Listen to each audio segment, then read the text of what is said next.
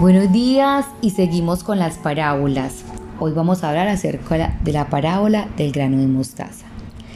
Le refirió otra parábola diciendo, el reino de los cielos es semejante a un grano de mostaza que un hombre tomó y sembró en su campo, y que de todas las semillas es la más pequeña, pero cuando ha crecido es la mayor de las hortalizas y se hace árbol, de modo que las aves del cielo vienen y anidan en sus ramas.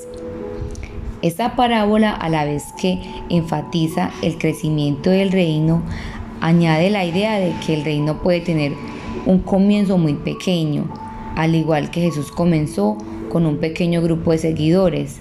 El grano de mostaza hace mención a la semilla más pequeña, incluso es comparada con el tamaño de un alfiler, pero la planta alcanza unos 3 a 4 metros de alto en pocas semanas. Así es el crecimiento del reino de Dios. Al principio su origen fue pequeño y algunos incrédulos, pero con el tiempo creció y se extendió a tal punto que muchos encontraron refugio. Jesús siempre comparó la obra con algo pequeño y sencillo al principio. En Ezequiel 17:23 dice, en el monte alto de Israel lo plantaré y alzará ramas y dará fruto y se hará magnífico cedro y habitarán debajo de él todas las aves de toda especie a la sombra de sus ramas. Si uno estudia la historia de la iglesia puede ver cómo esta parábola se ha cumplido con gran precisión, ya que esta tuvo un comienzo humilde con apenas 120 hombres y mujeres, pero rápidamente creció, primero 3.000, después 5.000 y así creció la iglesia. Eso lo encontramos en Hechos.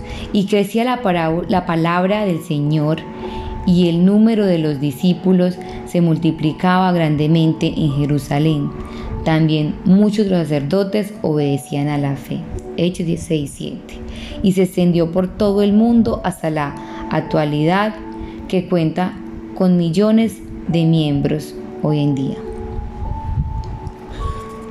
Esta parábola no solo describe la increíble expansión del reino de Dios de unos pocos a muchos, sino que también puede ilustrar la semilla de la salvación plantada dentro de cada uno de nosotros, la cual Dios pretende convertir en un árbol fructífero. El grano de mostaza, como lo dice esta parábola, es la semilla más pequeña y posteriormente se convierte en la más grande. Pero hay algo y es que el mundo funciona al revés. El mundo toma al más grande y lo quiere agrandar todavía más. Dios, al contrario, toma al más pequeño y demuestra su gracia y poder transformándolo en el más grande. Y la Biblia está llena de ejemplos que cumplen con esta parábola. Por ejemplo, pensemos en David, que era un pastor de ovejas y terminó convirtiéndose en el rey. Jesús, el mismo Jesús, fue un carpintero y fue nuestro Salvador. Mateo, un recaudador de impuestos.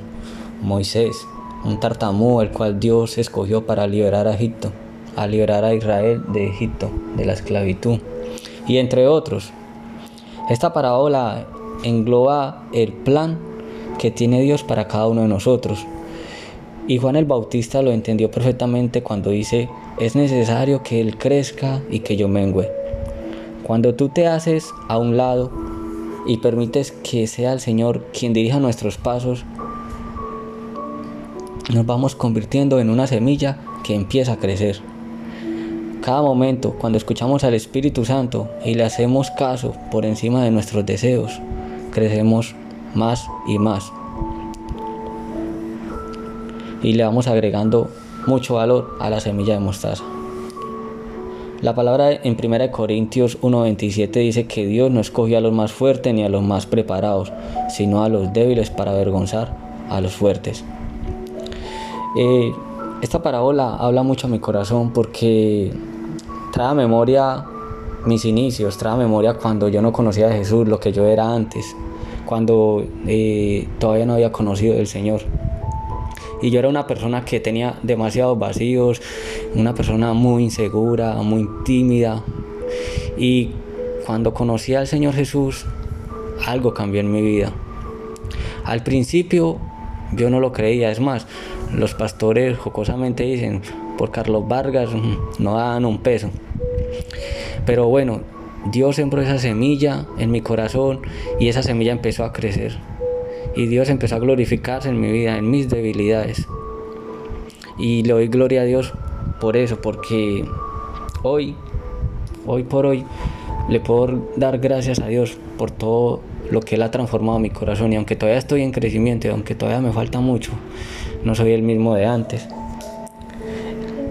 Y esa es la invitación en esta mañana, a que nos dejemos transformar por Dios, que Él es, Él es nuestro sembrador y Él puso una semilla en nosotros y Él quiere que esa semilla dé mucho fruto y que empiece a crecer grandemente.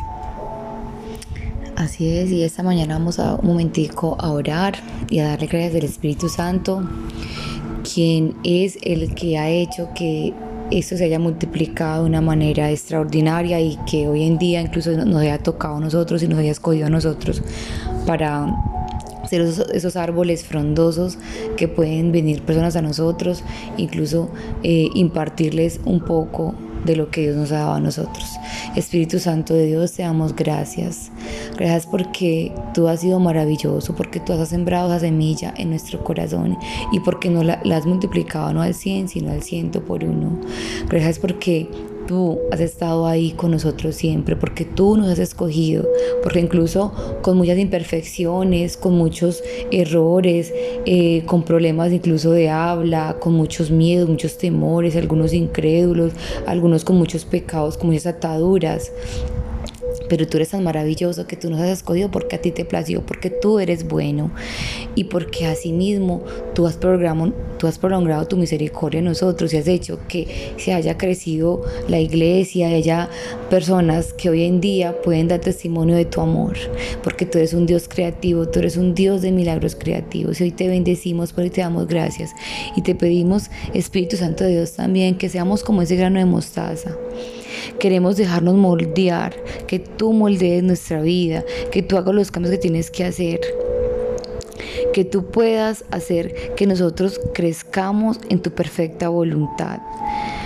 Pon en nosotros un, corazón humilde, un corazón que arda de amor y de pasión por ti, por la obra, que así como con ese tiempo, en el tiempo de Pentecostés, cuando tú derramaste tu espíritu en cada uno de esos hombres y, y hicieron que la iglesia creciera abundantemente, te lo pedimos que hagas eso nuevamente en cada uno de nosotros, que ardas un fuego en nuestro interior de tal manera que, que tengamos esa necesidad y ese deseo de buscarte y que asimismo también hablar a otras personas de la buena noticia. Permítenos buscarte en espíritu y en verdad, buscarte en corazón, en, un corazón humilde, en un corazón íntegro, para que te podamos servir. Te bendecimos y te damos gracias por esta iglesia maravillosa. Seas tú derramando bendición, sé tú derramando sanidad, sé tú derramando provisión, porque sabemos también que hay un tiempo difícil.